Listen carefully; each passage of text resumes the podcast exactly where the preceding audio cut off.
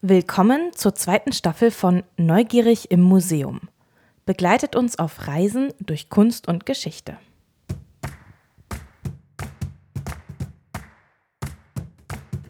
Ich liebe Reisen, aber ich liebe es fast genauso, nach der Tour wieder nach Hause zu kommen. Dieses Gefühl kannten Betteljuden leider nicht. Die waren nämlich unfreiwillig dauerhaft unterwegs. Sie hatten nicht das Recht, sich irgendwo niederzulassen und zu arbeiten und wurden manchmal sogar von jüdischen Gemeinden argwöhnisch beäugt. Ja, und um diese Randgruppe der mittelalterlichen Gesellschaft soll es in der heutigen Podcast-Folge gehen. Und es steht auch wieder ein Kriminalfall im Mittelpunkt. Liebe Hörer und Hörerinnen, mein Name ist Marlene Thiele. Ich bin Journalistin, Kulturliebhaberin, selbst auch oft Reisende. Und für diesen Podcast besuche ich Museen in Bayern. Jedes Mal schaue ich mir ein Ausstellungsstück genauer an, manchmal auch einen Künstler. Denn hinter fast allen liegen spannende Geschichten, Schicksale und oft auch lange Reisen. Heute treffe ich mich dafür mit Eileen im Jüdischen Museum in München. Hallo Marlene, schön, dass ich dich im Jüdischen Museum München begrüßen darf. Ich habe hier die vergangenen zwei Jahre mein wissenschaftliches Volontariat absolviert und freue mich daher für den Podcast nochmal in die jüdische Geschichte eintauchen zu dürfen. Ja, und das letzte Jahr war ein ganz besonderes für die deutsch-jüdische Geschichte. Richtig, denn 2021 jährte sich ein besonderes Datum, nämlich das Jahr 321, aus dem der älteste schriftliche Nachweis stammt, dass Jüdinnen und Juden im Gebiet des heutigen Deutschlands lebten. Dabei handelt es sich um einen schriftlichen Erlass von Kaiser Konstantin, der es Juden ermöglichte, im Stadtrat tätig zu werden. Dieser Erlass stammt eben aus dem Jahr 321 und war also letztes Jahr genau 1700 Jahre alt. Und darum fanden in dem Jahr in der gesamten Bundesrepublik zahlreiche Veranstaltungen, Vorträge und Projekte statt, die sich mit der wechselvollen jüdischen Geschichte und aber auch der Gegenwart auseinandersetzten. Ja, und das Jüdische Museum in München zeigt dazu noch bis Februar die Ausstellung Im Labyrinth der Zeiten mit Mordechai W. Bernstein durch 1700 Jahre deutsch-jüdische Geschichte. Wer war Mordechai W. Bernstein, Eileen? Mordechai W. Bernstein war tatsächlich ziemlich vieles. Unter anderem war er selbst ein Reisender. Er ist 1905 im heutigen Belarus geboren und 1966 in den USA gestorben.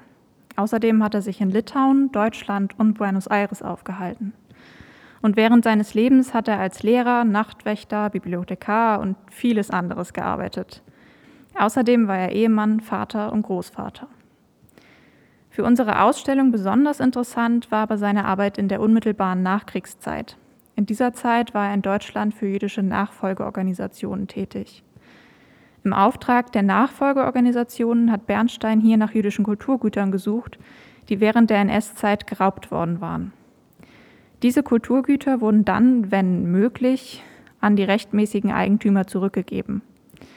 Bernstein hat dabei rund 800 Orte in Deutschland besucht und dort auch die Geschichte der jeweiligen jüdischen Gemeinden bis zu ihren Anfängen zurückverfolgt, teilweise bis in die Spätantike.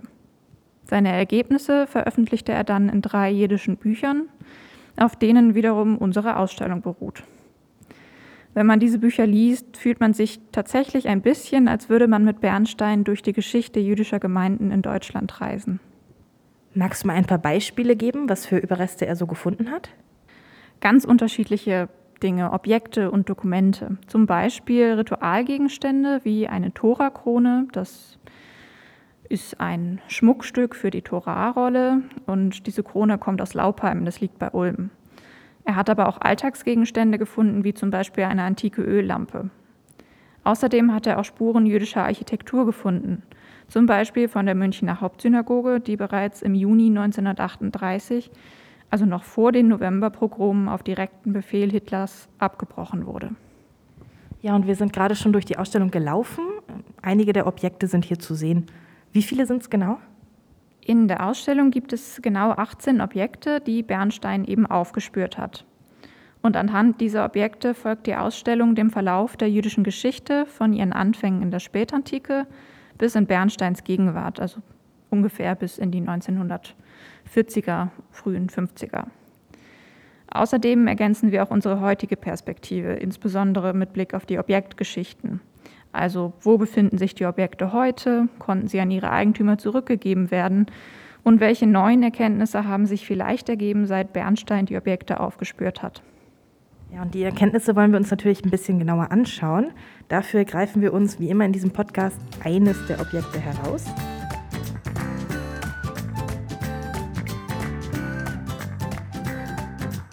Also wir stehen jetzt vor einer Art Holzgrabstein. Er ist einen knappen Meter hoch und ziemlich verwittert. Und ich nehme mal an, ziemlich alt, oder? Ja, tatsächlich ziemlich alt. Diese hölzerne Grabstele wurde 1805 auf dem jüdischen Friedhof in Kriegshaber bei Augsburg gesetzt. Etwas ärgerlich, so richtig geschadet hat der Versuch, sie zu schützen. In den 40er Jahren hat ein Heimatforscher eine Glashaube darüber gestülpt. Dadurch konnte sich Kondenswasser bilden und das Holz konnte nicht mehr richtig trocknen. Das hat die Verwitterung noch beschleunigt. Seit den 90er Jahren kann man die Grabstele im Jüdischen Museum Augsburg-Schwaben sehen, wenn sie nicht gerade als Leihgabe hier im Jüdischen Museum München steht. Weiß man denn heute, wer da gestorben ist? Da ist ja auch eine Inschrift zu sehen. Kannst du das lesen? Mein Hebräisch ist leider nicht so richtig gut, deshalb kann ich es leider nicht vorlesen, aber ich habe die Übersetzung mitgebracht. Auf der Stele steht, hier ist begraben der heilige Mordechai, Sohn des ehrenwerten Mordechai. Sein Andenken sei zum Segen aus Kassel am Tag 3, 27. Marischwan 566 nach kleiner Zählung. Klingt für mich noch sehr kryptisch. Mordechai ist mir aufgefallen. Namen habe ich schon mal gehört. Hat der Verstorbene etwas mit dem Sammler der Objekte zu tun? Nein, Mordechai ist ein sehr geläufiger Name. Verwandt sind unsere beiden Mordechais nicht. Ansonsten lässt sich über den Verstorbenen aber nur weniges mit Sicherheit sagen. Also wir wissen dank der Inschrift, dass er Mordechai ben Mordechai hieß und auch sein Todesdatum ist nach jüdischer Zeitrechnung auf der Stele angegeben. Der jüdische Kalender unterscheidet sich in vielen Aspekten von anderen Kalendern, wie beispielsweise dem islamischen oder dem gregorianischen. Der gregorianische Kalender ist ähm, in Deutschland am geläufigsten und rechnet man jetzt das Datum aus dem jüdischen Kalender in den gregorianischen Kalender um, dann wissen wir, dass der Tote am 19. November 1805 verstorben ist. Außerdem steht in der Inschrift auch, dass der Verstorbene aus Kassel stammte, also weit, weit entfernt und deutlich nördlicher als Augsburg. Bemerkenswert ist außerdem, dass der Verstorbene in der Inschrift als Hakadosh, der Heilige, bezeichnet wird. Diese Bezeichnung war für gewöhnlich Personen vorbehalten, die für ihren Glauben gestorben waren. Das heißt also, diese Personen haben sich in einer Situation befunden, in der man sie zwingen wollte, ihren Glauben zu verraten, indem sie Praktiken ausüben sollten, die ihrem Glauben nicht entsprachen oder sogar konvertieren sollten. Und in dieser Situation haben manche Personen dann eben den Selbstmord beispielsweise vorgezogen oder Folter ertragen oder dergleichen und sind dann häufig eben eines gewaltsamen Todes gestorben. Es ist daher davon auszugehen, dass auch der Verstorbene in diesem Fall gewaltsam zu Tode kam.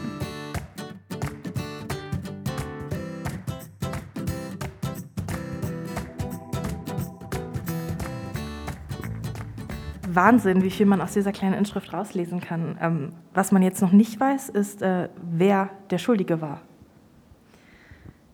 Ja, das wissen wir leider tatsächlich nicht. Also es gibt dann doch einige Fragen, die einfach offen bleiben, aber wir wissen eben, oder es ist ziemlich wahrscheinlich, dass der Verstorbene sehr arm war und keine wohlhabenden Verwandten hatte. Denn ansonsten hätte er mit hoher Wahrscheinlichkeit ein Grabmal aus Stein bekommen. Um zusammenzufassen, wir haben also letztlich drei Informationen aus dieser Stele ableiten können. Erstens, dass der Mann ziemlich weit entfernt von seinem Heimatort verstorben ist. Zweitens, dass er vermutlich gewaltsam zu Tode kam. Und drittens haben wir die kostengünstige Machart der Stele. Aus diesen drei Infos können wir schließen, dass es sich bei Mordechai ben Mordechai um einen sogenannten Betteljuden gehandelt haben könnte. Von Betteljuden habe ich tatsächlich noch nie gehört. Die sogenannten Betteljuden waren ein Phänomen des 18. und frühen 19. Jahrhunderts. Der größte Teil der jüdischen Gesellschaft in dieser Zeit war aus den Städten aufs Land vertrieben worden und auf Pfandleihgeschäfte sowie Viehhandel beschränkt. Also das heißt, sie durften jetzt nicht einfach Schmied werden oder Obst anbauen und verkaufen. Genau, denn seit dem Mittelalter war der Zugang zu vielen Berufen durch Zünfte und Kaufmannsgilden beschränkt. Das betraf vor allem auch handwerkliche Tätigkeiten. Und in Zünften und Kaufmannsgilden durften nur Christen Mitglieder werden. Es gab einige wenige jüdische Personen, die dennoch wirtschaftlichen Erfolg hatten, die sogenannten Hofjuden. Sie waren Hof- und Heereslieferanten, die oftmals das Vertrauen der jeweiligen Herrscher genossen. Sie bildeten die wirtschaftliche Elite der jüdischen Gesellschaft. Am anderen Ende des gesellschaftlichen Spektrums standen die Betteljuden. Wir wissen leider nicht genau, wie groß diese Gruppe war, aber man schätzt, dass die Betteljuden etwa 20 Prozent der gesamten jüdischen Gesellschaft ausmachten. Hofjuden und Betteljuden waren natürlich nur zwei von vielen Schichten der jüdischen Gesellschaft. Ja, und die Betteljuden sind dann also die Reisenden, um die es in unserer heutigen Folge geht. Genau, und zwar unfreiwillige Reisende. Der Zuzug in die Städte war in der frühen Neuzeit stark reglementiert, insbesondere für jüdische Menschen. Wollten Jüdinnen und Juden sich ein Aufenthaltsrecht sichern, mussten sie einen sogenannten Schutzbrief erwerben. Damit standen sie dann unter dem formellen Schutz einer Herrschaft, also zum Beispiel unter dem Schutz eines Fürsten. Schutzbriefe waren aber sehr teuer und mit weiteren Hürden und Restriktionen versehen. Wer keinen Schutzbrief erwerben konnte, war oftmals gezwungen, wie Vagabunden von Ort zu Ort zu ziehen und auf die Unterstützung der jüdischen Gemeinden angewiesen. Diese umherziehenden Menschen bezeichnete man dann als Betteljuden. Also sie sind herumgezogen und waren darauf angewiesen, haben gehofft, von anderen Juden Geld und einen Schlafplatz zu bekommen. Richtig, sie waren dauerhaft unterwegs. Und damit übrigens nicht alleine. Genauso wie Pilger und Händler zog auch der König im Land umher. Auf der Landstraße trafen sich daher notwendigerweise alle sozialen Schichten. Für mich klingt das eigentlich ganz schön. Also vielleicht denke ich auch einfach zu romantisch. Leider ja, denn wie der Name schon sagt, waren Betteljuden natürlich arm und galten damit als verdächtig. Vom Ansehen her waren sie gleichgestellt mit Landstreichern, herrenlosen Gardenknechten, Musikern, Wahrsagern und so weiter. Diese Gruppierungen standen quasi unter einem Generalverdacht, kriminell zu sein oder der Gemeinschaft auf andere Weise zu schaden. Darum versuchten die jeweiligen Obrigkeiten, Vagabunden aus ihren Territorien zu verdrängen. So waren dann auch Betteljuden von zahlreichen Edikten betroffen, die auf die Vertreibung solcher Personengruppen zielten. Was genau waren das für Edikte? Was wurde gemacht? Die Edikte zielten eben darauf, dass die Vagabunden das Territorium des Herrschers, also zum Beispiel des Fürstens, verließen und da hat man dann verschiedene Maßnahmen und Strafen eingeführt.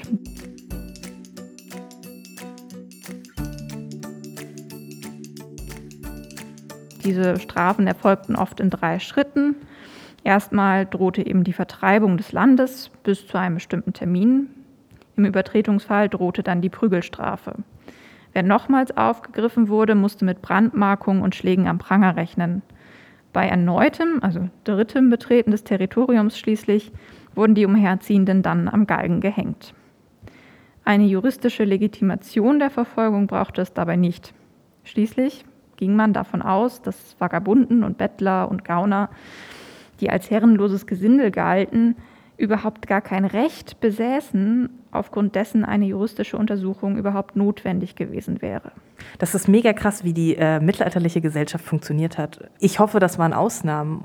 Oder hat das die Betteljuden stark betroffen? Das hat auch die Betteljuden stark betroffen, ebenso wie alle, alle anderen Vagabunden und umherziehenden Leute auch. Vor allem hat das aber auch dazu geführt, dass man den Betteljuden in den jüdischen Gemeinden oft zwiegespalten begegnete. Einerseits wollten die Gemeinden ihre Glaubensgenossen unterstützen und damit ihre religiöse Pflicht erfüllen. Andererseits mussten sie auch den Erlassen der weltlichen Obrigkeit Folge leisten. In der Regel gewährte man in den jüdischen Gemeinden den Betteljuden dann Unterkunft für eine Nacht, zwei am Schabbat, und gab ihnen Geld für die weitere Reise mit auf den Weg. Außerdem gab es im Hekdesh, dem Armenhaus, Unterkünfte für Betteljuden, insbesondere für Kranke. Und wenn wir jetzt an unseren Toten hier denken, also Mordechai ben Mordechai, äh, wie glaubst du, war sein Leben? Sollte er wirklich ein Betteljude gewesen sein, dann war sein Leben wahrscheinlich ähnlich wie das anderer Betteljuden und Vagabunden. Aus uns unbekannten Gründen, vielleicht Verlust der Arbeitsstelle oder ein Krankheitsfall in der Familie, wäre er zum Umherziehen gezwungen und auf der Landstraße unterwegs gewesen. Hier wären ihm andere Reisende, Händler, aber eben auch Gauner und Verbrecher begegnet. Das alleine war natürlich schon gefährlich.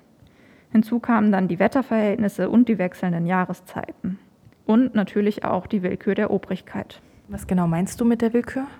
Naja, als Vagabund hätte Mordechai unter einem Generalverdacht gestanden und damit hätten ihm jederzeit die Verhaftung und empfindliche Strafen gedroht. völlig unabhängig davon, ob er tatsächlich eine Straftat begangen hatte oder nicht. Zumal Betteljuden und andere Vagabunden beispielsweise Diebstahl oftmals lediglich aus der Not heraus begingen. Seine Stellung wäre die eines sozialen Außenseiters gewesen. Er wäre daher auf die Gunst und das Mitgefühl der jüdischen Gemeinden angewiesen, in denen er auf seine Reisen um Almosen gebettelt hätte. Bis er dann irgendwann getötet wurde oder sich selbst getötet hat. Genau, weit von seiner Heimat entfernt scheint er dann in Augsburg oder der Umgebung schließlich gewaltsam ums Leben gekommen zu sein. Daher die Bezeichnung als Hakadosh, der Heilige auf der Grabstele. Da er in Augsburg keine Verwandten hatte, gab es dann natürlich auch niemanden, der ihm ein teures Steinmal hätte setzen können. Stattdessen hat wahrscheinlich die Beerdigungsbruderschaft ihm ein kostengünstigeres Holzgrabmal finanziert. Also ich finde es immer wieder Wahnsinn, was für tragische Geschichten man sich von so einem Objekt ausgehend erschließen kann. Also ganz ehrlich, klingt fürchterlich. Ähm, ich hoffe, die Situation für die Betteljuden hat sich dann irgendwann geändert. Ja, im Laufe des 19. Jahrhunderts kam es zur sogenannten Emanzipation. Das heißt, nach und nach wurden viele diskriminierende Gesetze, die Jüdinnen und Juden betrafen, aufgehoben, bis es letztlich zur rechtlichen Gleichstellung kam. So hob man beispielsweise die Beschränkungen zur Niederlassung für Jüdinnen und Juden auf und auch die Arbeitsfelder, in denen jüdische Menschen sich betätigen durften, waren nun weiter gestreut als zuvor. Ein Großteil der armen Bevölkerung wurde daher in andere soziale Klassen integriert. Vollständig verschwand das Phänomen der Betteljuden jedoch nicht. Ja, und für Mordechai ben Mordechai kam die Emanzipation sowieso zu spät. Ja, leider. Bei euch kann man sicher auch mehr über die Geschichte der Betteljuden erfahren. Genau, und über viele weitere Facetten des jüdischen Lebens in Deutschland, wobei der Fokus natürlich auf Bayern und München liegt. Das Jüdische Museum München vermittelt verschiedene Sichtweisen auf Religion, Geschichte und Kultur und macht vor allem die Vielfalt jüdischer Lebenswelten sichtbar. Die Ausstellung im Labyrinth der Zeiten kann man, wie du eingangs schon gesagt hast, noch bis Februar sehen. Danach tritt die Grabstele des Mordechai ben Mordechai dann wieder die Heimreise nach Augsburg an, wo sie in der Dauerausstellung des Jüdischen Museums Augsburg-Schwaben zu sehen sein wird. In der nächsten Episode folgen wir einer Malerin und Forscherin quer über den Atlantik. Und wir sprechen über den Geschmack von Ananas. Wir freuen uns, dass ihr mit uns auf Reisen durch Kunst und Geschichte gegangen seid. Fotos von den Museumsschätzen findet ihr auf unserem Blog www.neugierigimmuseum.com, alles zusammengeschrieben, und auch auf Instagram. Wir freuen uns über eure Kommentare und Fragen. Hinterlasst auch gerne ein paar Sterne oder eine Rezension im Podcast-Portal eurer Wahl. Geplant und organisiert wird dieser Podcast von Ilka Mestemacher, Marius Wittke und Marlene Thiele. Möglich ist das dank der Förderung, die wir vom jungen Freundeskreis der Kulturstiftung der Länder bekommen.